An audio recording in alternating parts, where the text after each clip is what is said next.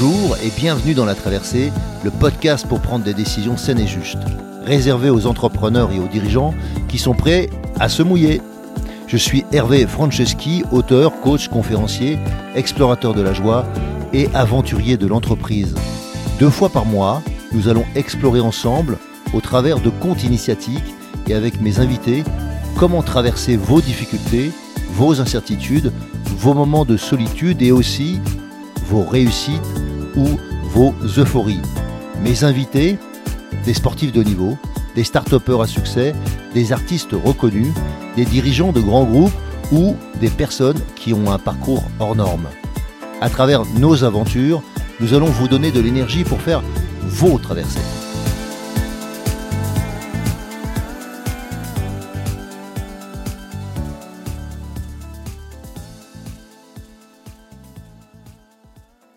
Bonjour, on se retrouve dans la traversée, le retour, le débriefing de la session enregistrée avec Verino. Alors heureux de vous retrouver dans la traversée pour, euh, pour euh, débriefer cette, cette session. Je voulais commencer par une petite citation. S'autoriser à croire en soi, c'est se permettre d'avancer. S'autoriser à croire en soi, c'est se permettre d'avancer. On ne peut exister bien sans se donner les moyens d'être. On ne peut exister bien sans se donner les moyens d'être, nous propose Alexandra Julien. Et puis une deuxième, ce que nous appelons bonheur consiste dans l'harmonie et la sérénité, dans la conscience d'un but, dans une orientation positive, convaincue et décidée de l'esprit, bref, dans la paix de l'âme, nous propose Thomas Mann, dans la paix de l'âme. Alors ces deux citations qui vont nous porter durant cette traversée. Dans, cet épisode, je vais vous parler de comment on s'entraîne à écouter ou pour écouter dans l'esprit d'apprendre et de se former d'une manière continue. D'oser euh, l'inconfort, la contrainte pour augmenter la créativité. Et puis de la notion de performance de la qualité que nous propose Verino. De savoir se détacher du regard des autres et du résultat final pour mieux gérer la pression et la performance à accomplir. J'ai bien aimé ce sujet-là et donc je, vous le proposais. Et puis euh, un sujet qui lui est cher, c'était de la liberté. Alors moi j'ai vraiment envie de prendre la liberté comme valeur fondamentale à protéger.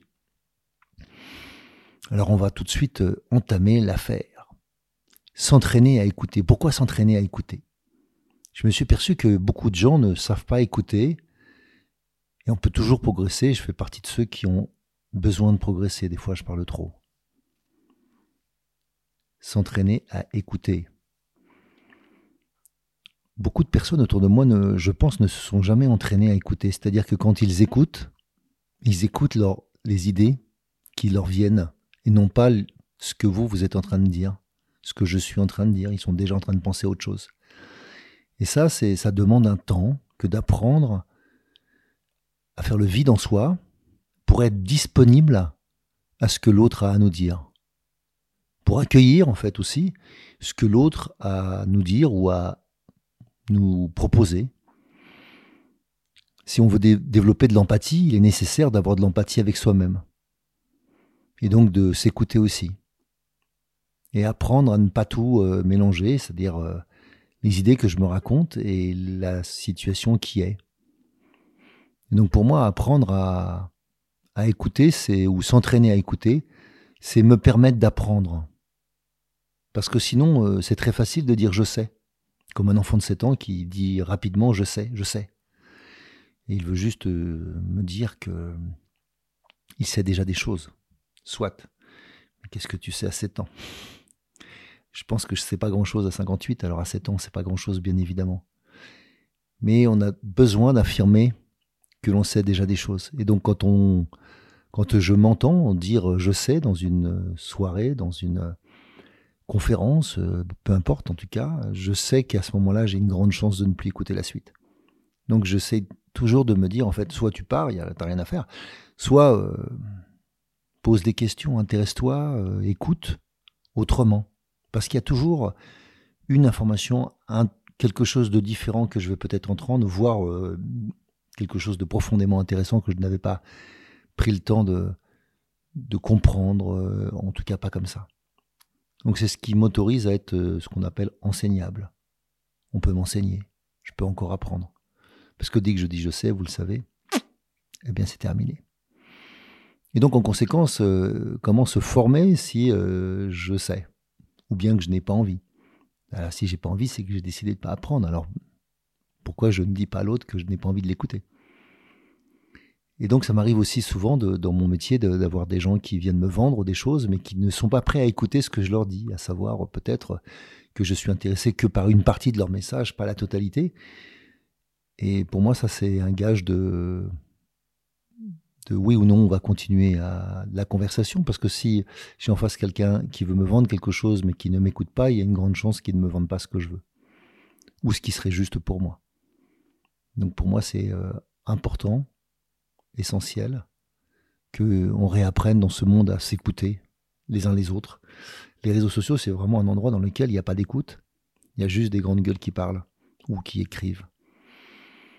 Et euh, ça ne veut pas dire que tous ceux qui écrivent n'écoutent jamais. Mais en général, quand ils sont sur les réseaux sociaux, c'est pas la première qualité qu'ils développent. Apprendre à écouter n'est pas le truc le plus simple. Paradoxalement, c'est un peu comme euh, dans une émission dans laquelle on ne prend pas le temps, puisqu'on est toujours sur du temps court, dans les émissions souvent télé, ou même radio, dans lesquelles on est euh, coupé en permanence. Donc réapprendre à écouter pour aller au-delà des mots. Le deuxième sujet, c'était doser l'inconfort. L'inconfort. Ah, pourquoi parler d'inconfort? Et Vérinou nous en parle pour développer de la créativité. Et ça me fait penser à quel point souvent, en fait, euh, la créativité naît de la contrainte. C'est parce que je, suis dans une situation qui m'est difficile, et peut-être contrainte par le temps, contrainte par euh, les moyens, contrainte par euh, que je peux développer de la créativité. Et souvent, on, confond évidemment euh, le résultat ou, l'obtention du résultat avec les moyens pour, pour y arriver. Et en conséquence, bah, les moyens ne, sont pas le gage du résultat. Euh, nous le savons, il suffit de regarder euh, un film pour voir que des fois il y a beaucoup de moyens pour le résultat qui est somme toute médiocre, et d'autres fois où les moyens ont été faibles, pour autant euh, le résultat est extraordinaire. Bien évidemment, il y a aussi des résultats extraordinaires avec des moyens énormes, c'est possible aussi. Et donc, mais ce n'est pas proportionnel. Donc se rappeler que, ça je l'ai vécu dans le cinéma, en étudiant Alfred Hitchcock aimait bien euh, se mettre des contraintes. Euh, et donc, euh, comment on arrive à obtenir quelque chose de qualité avec, avec peu de moyens? Souvent, c'est des choses assez extraordinaires qui arrivent à sortir, des trouvailles, des, capacités qu'on n'avait pas imaginées, parce qu'on a une contrainte forte. Et que quand on a peu de contraintes, la créativité ne, ne naît pas. Et donc, c'est ce que se propose Verino, c'est de créer d'abord euh, cette zone d'inconfort qui est de qui lui permet lui d'aller trouver de, de la créativité. Alors quel, à quel moment on ose, on ose créer, euh, on ose être un hyper créatif Parce que chacun de nous, en fait, euh, est un créatif.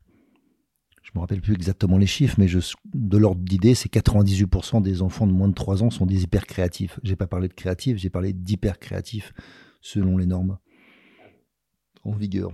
Et justement, le système normé qui va suivre, euh, à la fois éducatif, euh, culturel, du système scolaire, et pas seulement, hein, y compris du système éducatif, ou de vouloir rentrer dans le, groupe, le, rang, euh, pour être apprécié des, autres, les réseaux sociaux, peu importe, vont nous amener à être dans la norme, dans une forme de norme. Et dans cette norme, en fait, euh, la créativité va diminuer. En fait, à, à 10 ans, je sais plus, euh, on doit être à, moins de 50% d'hyper créatifs, et à 18 ans, il y en a plus de 3%. Et ces chiffres sont alarmants. Euh, c'est-à-dire qu'en fait, c'est de se rappeler que en nous, il y a un hyper créatif. Et pour l'avoir vécu moi-même, je pensais pas être créatif. Et je me suis aperçu que je pouvais être un hyper créatif, puisque j'ai travaillé avec beaucoup de créatifs dans ma vie maintenant depuis une vingtaine d'années. Et que souvent, je suis, euh, souvent, pas obligatoirement le plus créatif, mais un des plus créatifs dans les créatifs. Et c'est juste euh, quelque chose à s'entraîner. Si vous reprenez le temps de la créativité, elle est sans fin.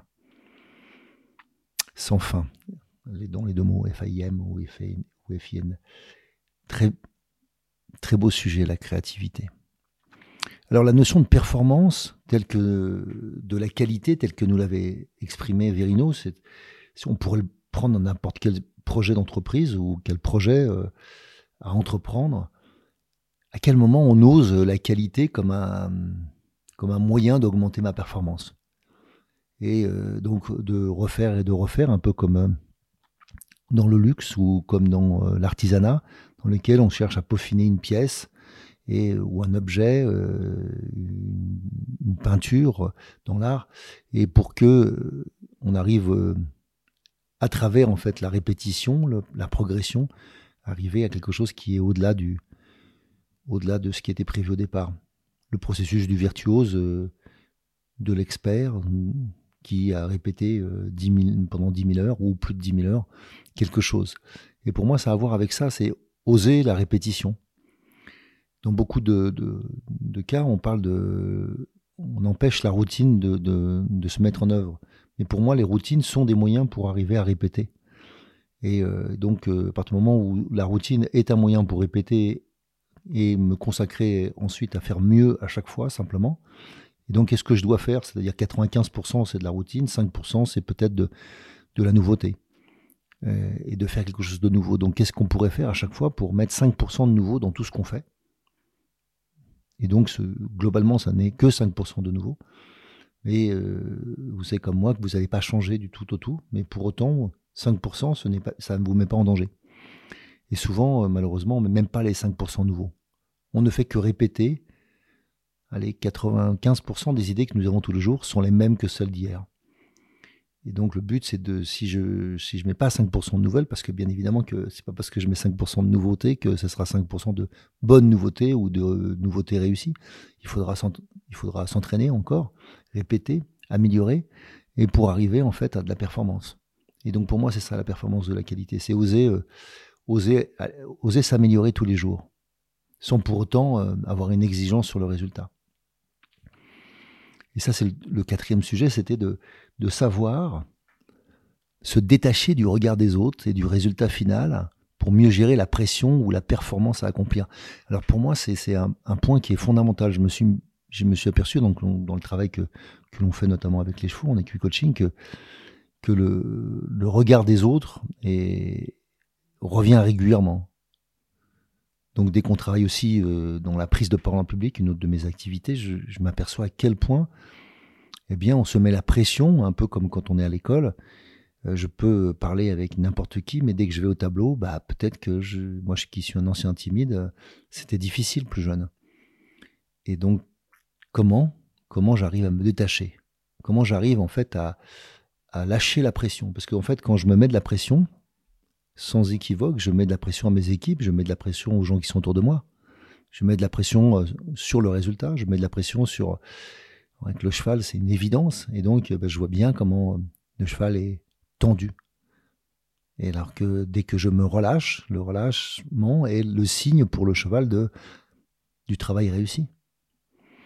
Et donc, euh, je vois tout de suite que sa foulée euh, s'allonge, je vois que son port est différent, et que ce relâchement permet d'obtenir plus de performance. La majorité des, très grands champions que l'on voit finir en courant, en nageant, je ne sais pas, peu importe. Quel que soit, en fait, c'est dans le relâchement qu'on voit le grand champion. La capacité à, faire des gestes simples, relâchés. Et ça, c'est toujours quelque chose de fondamental que l'on oublie, c'est que c'est pas parce que je mets de la pression que je vais réussir. C'est parce que je suis déterminé que je vais réussir, ce qui n'est pas la même chose. La détermination est une, quelque chose qui dépend de mes tripes, de mon ventre, alors que la volonté dépend de ma tête. Donc la volonté, c'est ce qui me permet de commencer, la détermination, c'est ce qui me permet de finir. Et donc si je confonds les deux, eh bien je n'arrive pas à me détacher du résultat final, je mets trop de pression. Ou je me mets trop de pression parce qu'il y a le regard des autres et je, et je veux être parfait. Et donc me détacher, c'est accepter de, bien vivre. Ou, euh, comme le disait Thomas Mann, dans la paix de l'âme. Chercher l'harmonie, la sérénité. Dans une orientation positive, convaincue et décidée de l'esprit, bref, dans la paix de l'âme. Je, pense que c'est important de, trouver la paix, la sérénité, pour arriver en fait à se détacher de choses qui ne sont pas essentielles. Et se détacher, c'est aussi accepter, accepter que quoi que je fasse, le regard des autres ne peuvent changer qui je suis. Ils peuvent changer mon état d'être, dans le sens euh, ce que je vis, mais pas qui je suis. Et ça, c'est une erreur qu'on fait, c'est qu'il y a une confusion entre ce que je vis et ce que je suis. Mon comportement n'est pas ce que je suis, est une résultante seulement. Donc en changeant ce que je suis, je vais changer mon comportement. Donc plus je vais euh, clarifier en fait cet état d'être, plus je vais clarifier en fait mon comportement. Et euh, beaucoup d'entre nous faisons comme si euh, nous devions être aimés de tous. Comme si, quand nous sortions dans la rue, nous devions absolument entendre Bonjour Hervé, je t'aime. Et bien sûr que ce n'est pas vrai. Vous vous foutez, vous vous en fichez de ce que pensent les gens, presque tous les gens que vous allez croiser dans la journée. Et très très peu, vous leur accordez vraiment une importance. Donc occupez-vous de ces quelques-uns de gérer votre rapport à ces quelques-uns, que ce soit un rapport, euh, je, l'espère, harmonieux, mais s'il était toxique, bah, de, vous séparer de ça, pour qu'en fait vous puissiez vous détacher du regard des autres. Et je sais bien qu'on n'est pas égaux pour ça, puisque certains ont très mal vécu, très mal vécu ce regard, ces jugements, ces avis.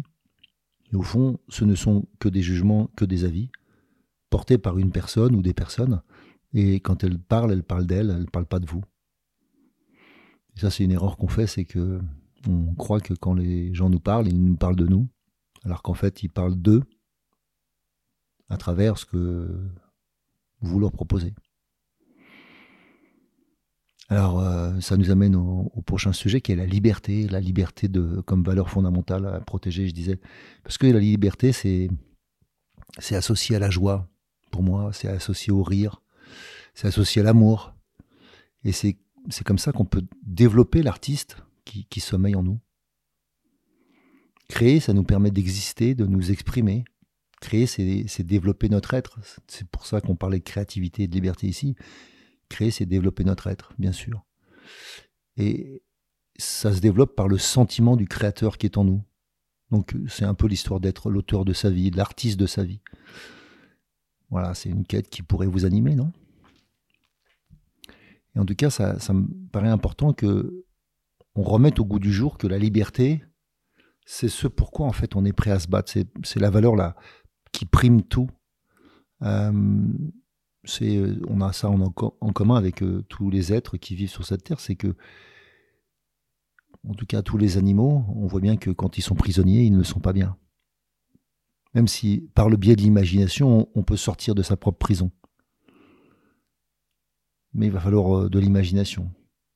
C'est aussi grâce à ça que certaines personnes peuvent, vivre des vies euh, spirituelles, parce qu'ils sont enfermés dans, un corps qui leur convient pas, dans un, espace qui leur convient pas, parce qu'ils sont confinés, peu importe, et que euh, on l'a vécu pendant le confinement, le manque de liberté peut être, difficile à vivre. Donc, je pense que c'est une valeur fondamentale que nous devrions tous protéger protéger parce que la liberté est euh, une des choses les plus fondamentales que l'humain peut, euh, en étant vigilant, continuer à faire fructifier dans ce monde. Même si la liberté fait peur. Plus je laisse de liberté aux gens et plus je vois qu'ils ont peur. Et donc euh, la liberté, ça se gagne un peu comme de l'autonomie, petit à petit.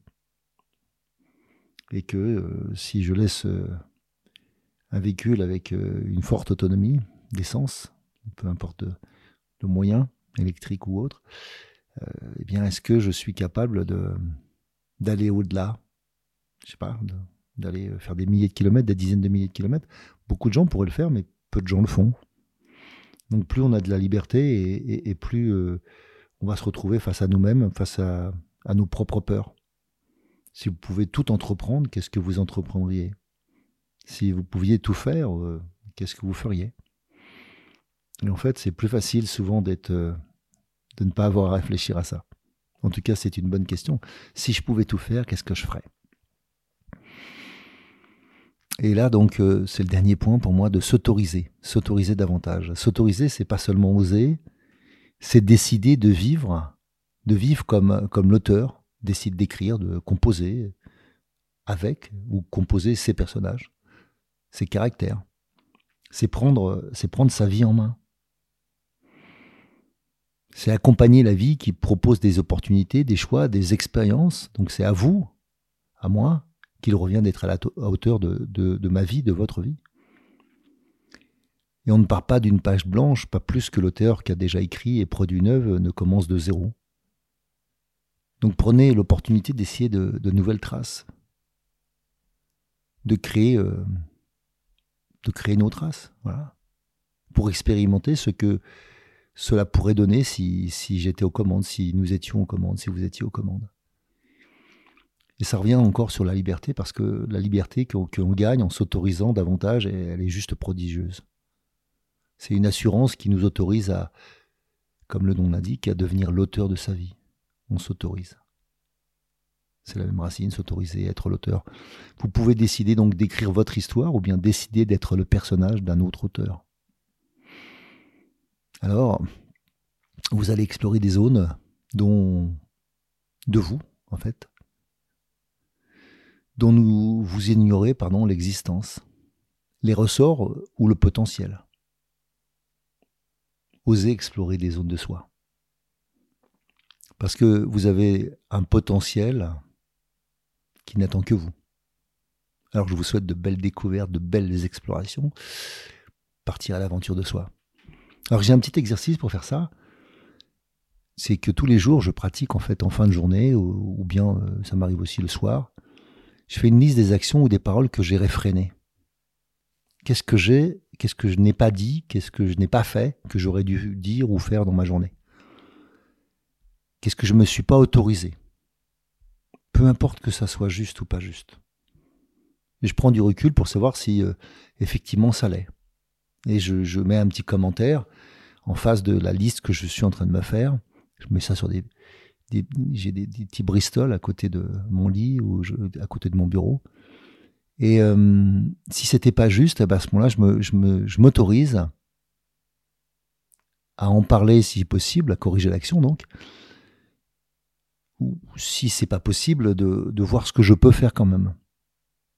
Aujourd'hui, demain ou plus tard. Est-ce qu'il faut que je réécrive à cette personne? Est-ce qu'il faut que je fasse quelque chose? Et plus je, je, fais cet exercice, plus ça devient naturel pour moi. Et plus je me rends compte que je m'autorise de plus en plus ce qui est juste et donc j'ai de plus en plus de situations que j'ai réfrénées qui sont justes d'avoir réfréné c'est-à-dire elles auraient été euh, elles n'auraient pas apporté de la justesse. Elles n'auraient pas apporté d'harmonie. Donc euh, ça aurait été dans la réaction euh, je dirais pas obligatoirement violente mais en tout cas non appropriée. Donc le but c'est d'être de plus en plus à l'aise avec ce que ce à quoi vous dites oui et ce à quoi vous dites non dans votre vie. Alors pour conclure, je voudrais euh, conclure avec le conte qui s'appelle le, Tsar et, les chaussures, qui est évidemment tiré du, livre euh, Les quatre saisons euh, pour trouver sa place dans ce monde. Alors,